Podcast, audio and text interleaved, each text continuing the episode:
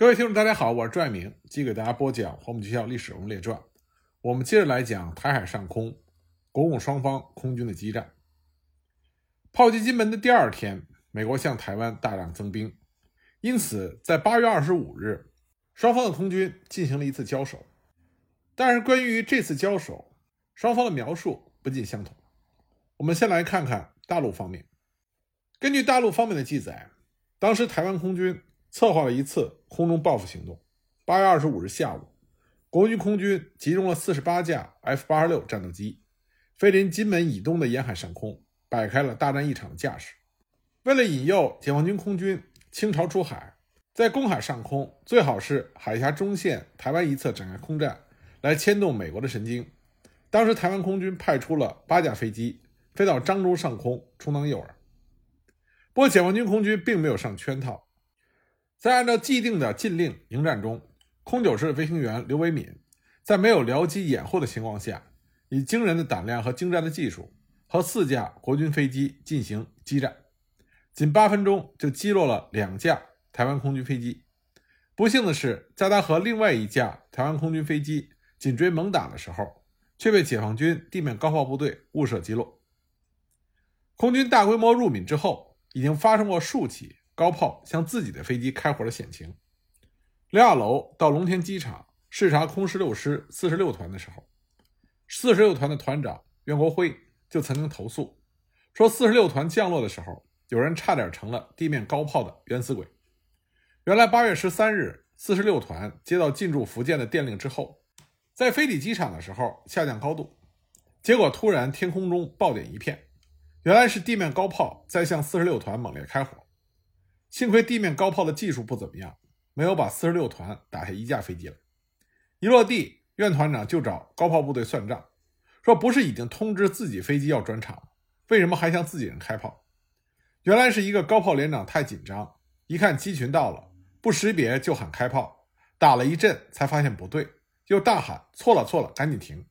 而到了八月二十五日这一次，高炮居然真的把自己的飞机给打下来了。这一战暴露出空炮协同不好的严重问题。刚从福建前线回京的刘亚楼，于是又带着陈锡联同机赶到了漳州。他连夜听取了空军参战指挥员的汇报。当时刘亚楼就拍了桌子，大发雷霆，说：“你们高炮是干什么吃的？捅出了这么大个篓子！”炮兵指挥员一声不吭。他们理解刘亚楼的愤怒，也为自己的错误而羞愧。难怪空军飞行员对高炮部队有一肚子的意见。解放九年来，福建上空只有国民党飞机在活动，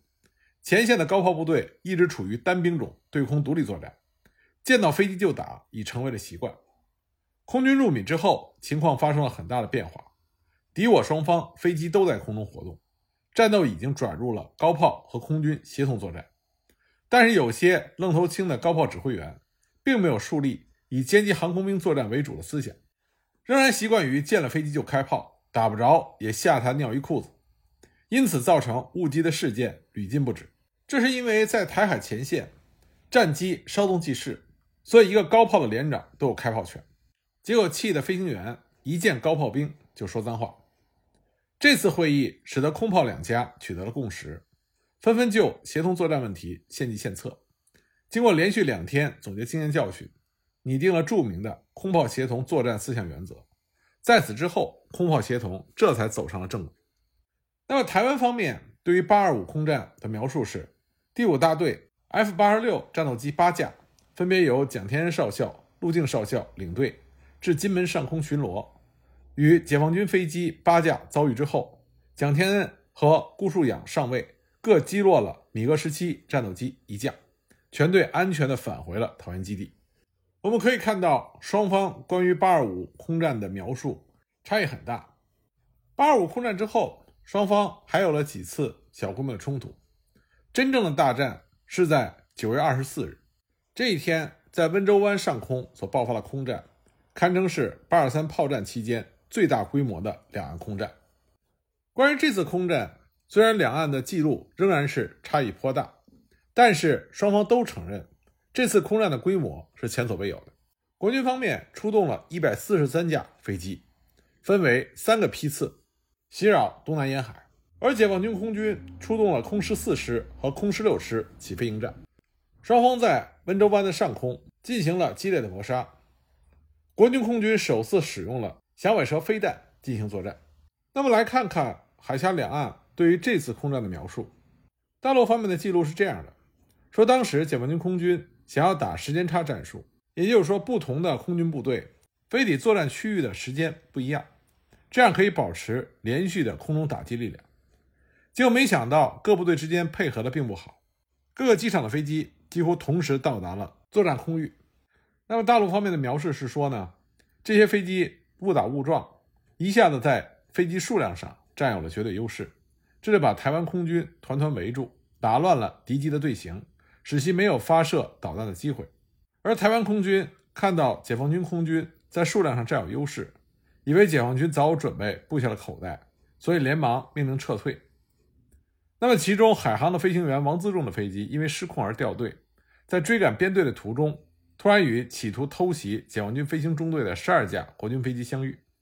情况万分危急。为了保证战友的安全。王自重毅然从下方杀入到国军空军的机群，在连续击落国军空军飞机两架之后，被响尾蛇导弹从背后击中，血洒长空。那么，台湾空军的记录是这样的：九月二十四日，台湾空军第三大队出动了 F 八十六型飞机十二架，掩护 RF 八十四侦察机两架，前往马祖平潭间进行侦察。在莆田上空发现了解放军空军飞机二十架，空战打响。台湾空军两个分队掩护着侦察机回航，另外一个分队和解放军空军展开了激战。台湾空军陈景春中校击落了解放军空军飞机一架，另外还有一架飞机有可能被击落。之后呢，国军空军的飞机脱离战场，安然返回了基地。而同一天，国军空军第十一大队大队长冷培树上校率领着 F 八十六飞机十八架，护送第六大队的侦察机。前往温州湾上空实施侦察拍照，途中遭到解放军空军起飞拦截。经过四次空战，国军空军使用响尾蛇导弹击落了米格十七战斗机九架，这也是全世界首次以空对空导弹击落对手飞机的记录。在这一天，另外一次主要的空战是由国军空军第五大队 F 八六战斗机八架护送第六大队的侦察机前往东山港进行侦察拍照。与解放军空军的飞机遭遇，台湾空军的记录显示，当时击落了米格十七战斗机一架。从海峡两岸的描述来看，大陆方面只承认落单的飞行员王自重与台湾空军进行了激战，在击落两架敌机之后，自己也被响尾蛇导弹击中，所以整个九二五空战结果是二比一，解放军空军占优。那么台湾方面，则是自己这方毫无损失。击落十一架米格十七战斗机，战绩是十一比零，差异如此之大，令人迷惑不解。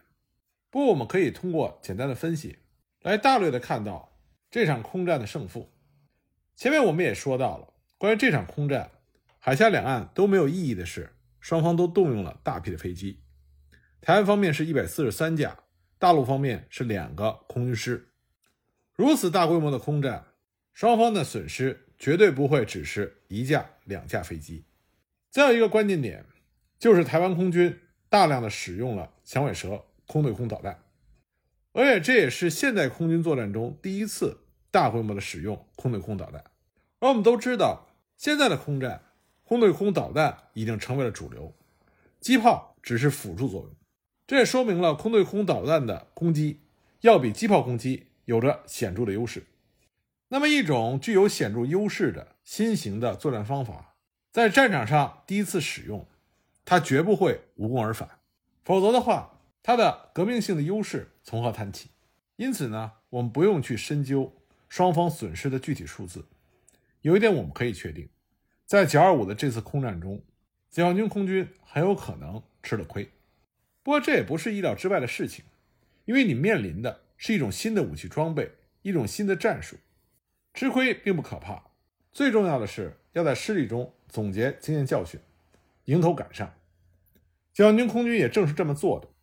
在刘亚楼的领导下，解放军空军就这次作战进行了深刻的总结和研讨。一方面，他们发现响尾蛇空对空导弹有着红外线灵敏度不高、没有敌我识别系统等弱点。同时，刘亚楼建议有关部门据此尽快的制定防范措施，使得响尾蛇导弹在今后的空战中难以发挥作用。另外，他还提请国防部五院把三枚落地未炸的响尾蛇导弹作为研制空对空导弹的绝好样品。这是为什么几年之后，解放军空军的霹雳一号空对空导弹研制成功，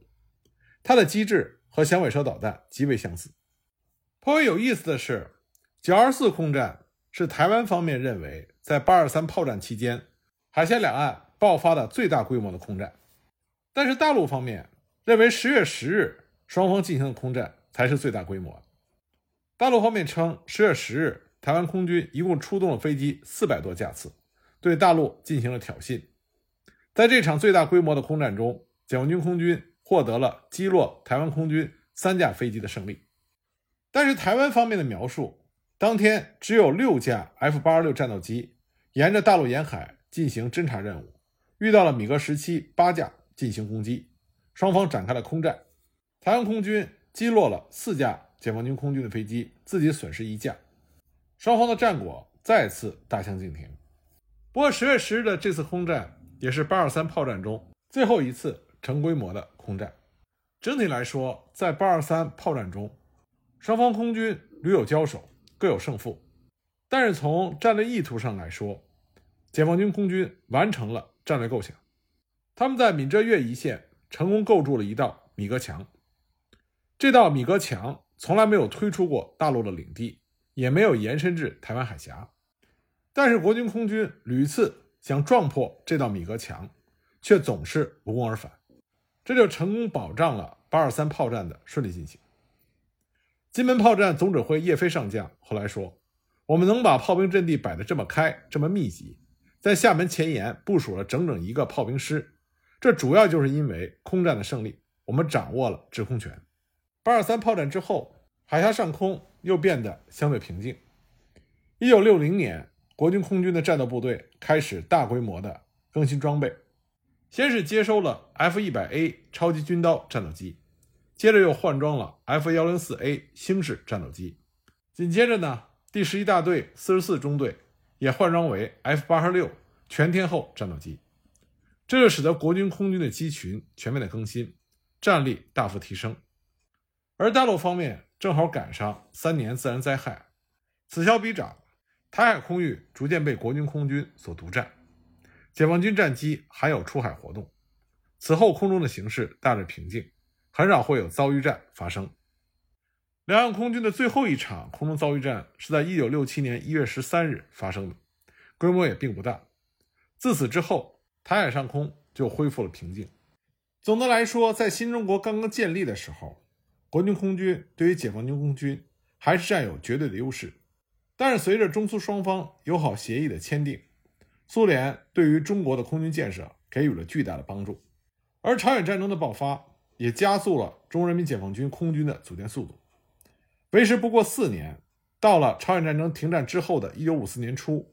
解放军空军的飞行部队已经多达二十八个师、十个团，拥有各式飞机三千多架，这就成为了台湾空军不可忽视的战斗力。到了一九五八年八月的时候，解放军空军的空中武力已经多达四千三百五十架飞机，远高于国军空军的八百二十六架。在八二三炮战爆发前夕，国军拥有四百五十架喷气式战斗机，解放军空军则拥有一千七百八十五架。喷气式战斗机。那么，为什么上个世纪五十年代到六十年代，双方空战的战果内容，两岸有着如此巨大的差别？这和空战本身的特殊性也有很大的关系。与陆战和海战不同的是，空中遭遇战的结果认定本身就有先天条件的限制。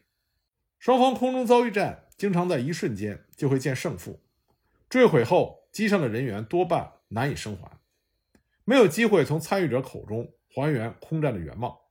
加上空域广阔，一旦遭到击落，也不知道会落于何处，了无踪迹的可能性非常大，难以从地面，尤其是水面找到残存的机体进行论证。这是空对空遭遇战很难判定战果的客观因素。这种战果的差异，并不是台海空战所独有的。一九四零年夏天，英德两军在英文三岛上空爆发了一场前所未见的大规模空战，双方各自动员了飞机数千架，激战长达三个多月，史称“不列颠之役”。那么，在空战发生最激烈的那几日，英国政府当时发布的英国战机击落德机的数字，战后经过更具体的检查，居然大幅下调。但是如果和德国高级司令部1940年的日志所记载的战机损失相对照，仍然是明显的高估不少。1940年的时候，英国宣布击落了德机150多架，战后英国更正为击毁55架，而德国高级司令部的日志记录的是42架。那么朝鲜战场上也是类似的情况，中国方面当时宣称击落了敌机330架，击伤95架。而中国一方被美军飞机击落二百三十一架，击伤一百五十一架。那么美国空军方面的资料则显示，联合国部队在空对空作战中击落了中方飞机九百七十六架，而联合国方面在战斗中损失了一千零四十一架飞机。而在这一千零四十一架中，被地面炮火击中损失的是八百一十六架，真正在空对空战斗中损失的只有一百四十七架。和这些空战数据对比。台海空战两岸在数据上的差异也就不足为奇了。具体的来说，双方在统计空中击落数量的时候，标准并不一样。解放军认定是，无论是空中直接击毁，还是说在空中追击的时候导致敌机坠毁，这都认为是击落。不管对方的飞机是战斗机、侦察机，甚至是非武装的运输机，都计入在内。当然，对于西方空军和国军空军的标准。只有经由空中直接对战而被击毁或击落的飞机才会被纳入计算。双方认定的标准不同，统计的结果自然也就会有出入。还有呢，就是台海空战大部分都是发生在海域上空，坠毁的战机多数是坠入茫茫大海，除非为了抢救生还的飞行员，否则咱当时的环境中很难有机会仔细的搜索并且验证调查其坠落原因和过程。不过呢。就双方空中战果的数字的准确性，台湾空军方面可能稍微略胜一筹。这主要是因为国军空军的战果报告会得到美军顾问团军官和美国驻台湾代表的反复核查，因为他们必须对美式训练及装备的实用性和可靠性担负起监督的责任，在第一时间回报给美国国防部，因为这关系到美军本身日后在战场上的任务进行。美方不需要顾及国民政府的宣传效果，没有必要为国军掩非事过、美化战果。比如在台湾空军罗浩平将军的回忆录里，他曾经说过，在某次空战中，他所驾驶的战机的响尾蛇导弹卡弹无法发射，美军顾问团大费周章，派了大批人马调查，甚至让美国飞行员和罗浩平分别驾机到空中重新模拟空战的过程，其认真程度可见一斑。而且呢，为了提高空战结果认定的准确性，美军的战斗机都装配有照相机的装置，可以在武器发射的时候将射击过程同步拍摄，作为空战过程的认定证据之一。而解放军空军的苏制战机并没有此类装置，这也对空战战果的统计的准确性有着很大的影响。当然，对于空战结果统计的准确性，这是相对而言，国共双方在公布的战果报告中。都存在着与事实不符的部分。不过，随着台湾近些年的政坛形势的变化，很多关于台海空战的描述已经进行了更正。在讲完台湾海峡上空国共双方的空军激战之后，我们再回来讲王书明。除了主持台湾国军空军的建设以外，王书明还参与了当时台湾军方所进行的特甲计划、南海计划、天翔计划这几个重大项目。王书明为了这些项目的实施，多次赴美国、菲律宾、日本、韩国等国访问，寻求支持。其中，南海计划是暗中派出军火援助反共的印尼革命军，出动海空军实施拦截。计划派出部队为四个陆战队加强营，登陆地点是印尼北部的西里伯斯、莫罗泰，另增派一个师到一个军的兵力登陆爪哇、苏门答腊等岛屿。最终目标是攻击雅加达。王书明将这个研讨的计划向蒋介石做出说明之后，蒋介石深表赞同。但是后来登陆计划缩小成在北西里伯斯和摩洛泰协助印尼叛军防卫，并待机歼灭印尼政府军。为了援助叛军，台湾军方当时曾经策划出动 B 二十六和 P 四 Y 等各型飞机轰炸印尼政府军，同时装船十二架 AT 六战机随陆战队登陆，支持对地面的攻击任务。但最终由于没有得到美方的同意和支持，国军部队攻打印尼困难重重，再加上印尼叛军被政府军节节击退，国军部队登陆缺少了内应。所以，该项计划在欠缺空中掩护的情况下被迫终止。而天翔计划是指台湾当局计划出动十架 F 八十六战机，从事援助也门的反攻部队作战。这个计划后来也因为也门的情势变化而终止。后来又有一项由台湾派遣 F 五战机到也门参战的大贸计划，这是天翔计划的延长。一九五七年七月，王叔明在台湾空军总司令任期满后。又继周至柔出任台湾的参谋总长。一九五九年一月，王叔明晋升为空军一级上将，他是空军晋升为一级上将的第一人。之后不久，王叔明又调任台湾总统府战略顾问委员会副主任委员。一九六二年到一九七一年十月，王叔明任中华民国驻联合国军事参谋代表团团长兼空军代表。一九七二年以后，他又成为了台湾驻约旦大使。是台湾第一个由军事首长转任外交官的国民党空军将领。不过呢，也正是在王叔明担任驻约旦大使的任上，1977年4月，约旦承认了中华人民共和国政府是中国唯一的合法政府，中国大陆和约旦建交。王叔明只好遗憾地返回了台湾。从约旦回来之后，王叔明担任了总统府战略顾问。在撤退到台湾之后，王叔明在国军中的权力很大。他本人爱好广泛，尤其喜欢京剧。复台之初，他在国军中不遗余力地推行京剧。在完成公务之前，他还经常找国军七十五军康乐队唱青衣的胡慧君一起合唱。王叔明当上空军总司令之后，还在圆山一带创立了大鹏剧校，训练京剧人才，还组成了大鹏国际剧队。在他的刻意培植下，剧队中出了不少名伶。王叔明本人还非常喜欢跳舞。据说他的亲信经常开着车为他寻找舞伴，他的名字一度还和某名京剧演员的名字联系在一起，绯闻四处传播，引人议论，也让他在军中留下了“风流王老虎”的绰号。王叔明之所以在撤到台湾之后青云直上，除了他本身能力的原因，另外一个重要原因就是他和蒋经国都是留俄的同学，